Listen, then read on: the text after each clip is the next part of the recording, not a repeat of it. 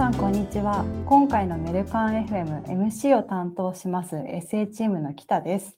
メルカンはメルカリで働く人を取り上げることでその仕事や様子を発信しているメディアです中でもメルカン FM はメルカリ、メルペイで働くメンバーとカジュアルに話す緩めのポッドキャストです。さて、今回のゲストは同じく SA チームの畑さんにご登場いただきました。簡単に自己紹介をお願いします。畑です。よろしくお願いいたします。よろしくお願いします。早速ですが、いつご入社されましたか？はい。2019年3月16ですので、今日収録しているのが3月18日なので、ちょうど3年経った感じですね。おめでとうございます。3年ですね。長かったですか？そうですね。でももう本当にあっという間で、メルカリ、メルペイがローンチして、一生懸命やってあっという間に気づいたら3年経ったって感じですね。あっという間の3年ですね。早速です。あの入社のきっかけ、動機をぜひ教えていただきたいのですが。そうですね。前職でまあスーパーマーケットを中心としたまあポイントシステムですとか、決済サービスをしていたんですけれども、大きなプロジェクトが一区切りしたタイミングで、まあ、次のチャレンジをしたいなというふうに思って、メルペイの採用面接を受けた感じですね。その時のイメージと入ってからのイメージは違ったりしましたか？そうですね。あの、まだメルペイが世の中でサービスがローンチする前でしたので、なかなかイメージが逆に湧かなかったんですけども、まあ、入ってみたそのスピード感とメンバーのゴーボールドな姿勢が非常に印象的な感じでしたね。ありがとうございます。前職とメルペイのそのカルチャーの違いってどの辺にある畑さんの方でどういうふうに感じてますか？そうですね。まあ、メルカリやメルペイの人たちってこういい意味で野心にあふれているというか、こんな世界を達成したいっていうウィルをすごく持っている方が多いなというふうに思ってますね。いいですね。ゴーゴールドっていうあのバリューにもちょっと通じるものですよね、きっと。そうですね。他には何かなかったんですか？前職との違い、カルチャー。まあ、前職は結構社長の指示をもとにこう動くみたいなあ会社のイメージだったんですけれども、メルカリはもうボトムアップというか、自分たちがこういうふうにやりたいというふうになれば、あの周りが協力をしてくれるし、まあ、一人一人があの経営陣の方に掛け合ったりとかっていうのも結構多いなというふうに思っているので、あのそのあたりは大きく違うなというふうに思います。ありがとうございます。では次に SA、今の現在のあの私も所属している SA チーム、ソリューションアーキテクトですが、当初はメルペイ所属だったんですよね。でも、2021年7月からメルカリに大型移動しました。で、そこでどんな仕事をしているか、ぜひ教えてください。今は主に、まあ、メルペイのですね、あのパートナーさんと一緒にですね、まあ、メルペイを使えるような加盟店様をこう広げていく業務ですとか、まあ、実際に決まった加盟店様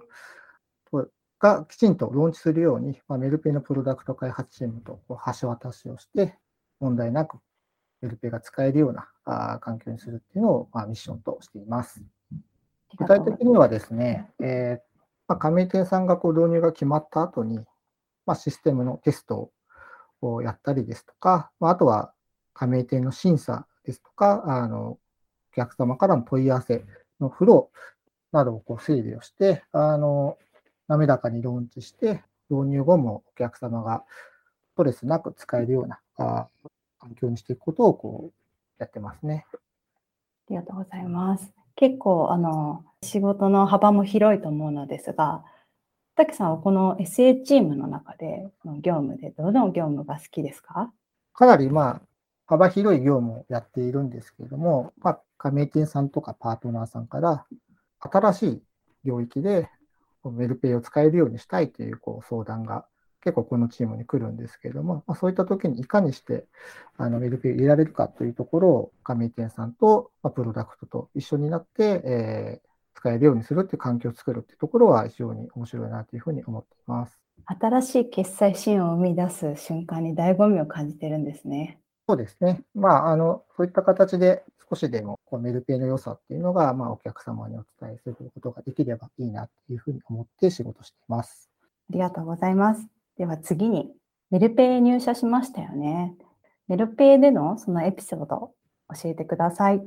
入社して直後にメルペイのコード決済が出たというような形になっていたんですけども、世の中に出てないサービスをこう売っている人たちがこう先輩としてたくさんいたので、まあ、本当にあのそういった人たちがこうお客様との信頼をつないだ中で、まあ、確実に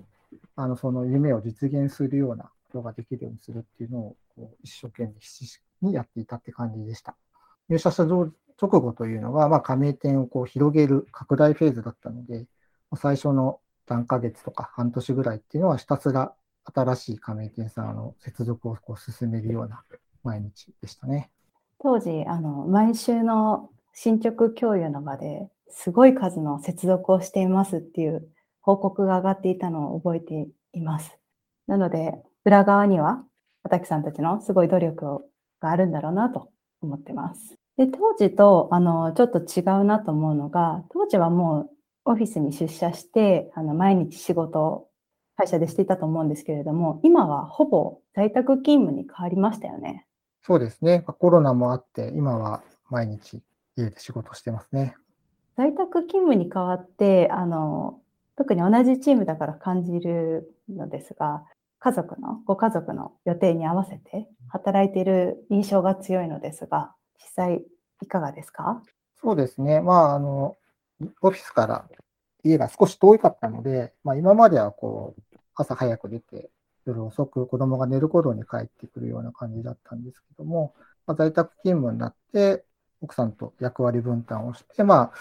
保育園の送り迎えですとか、そういったところがあのできるようになったような環境になってます。結構ミーティングでもお子さんの可愛らしい声が入ってきて、周りが和む瞬間もあるなと思っていますが、在宅勤務に変わっていかがですか？そうですね。あの、子供が近くにいるっていうところで安心もある一方、まあ、あの、静かにしててね、みたいな形で、仕事して邪魔しないようにっていう形で、あの、子供に気遣わしてるなっていう一方でもあるかなというふうに思ってます。結構、あの、Your Choice、あの、働く場所も時間もあの自分で選べる、出社頻度も選べるっていうところで、メリットがを感じながら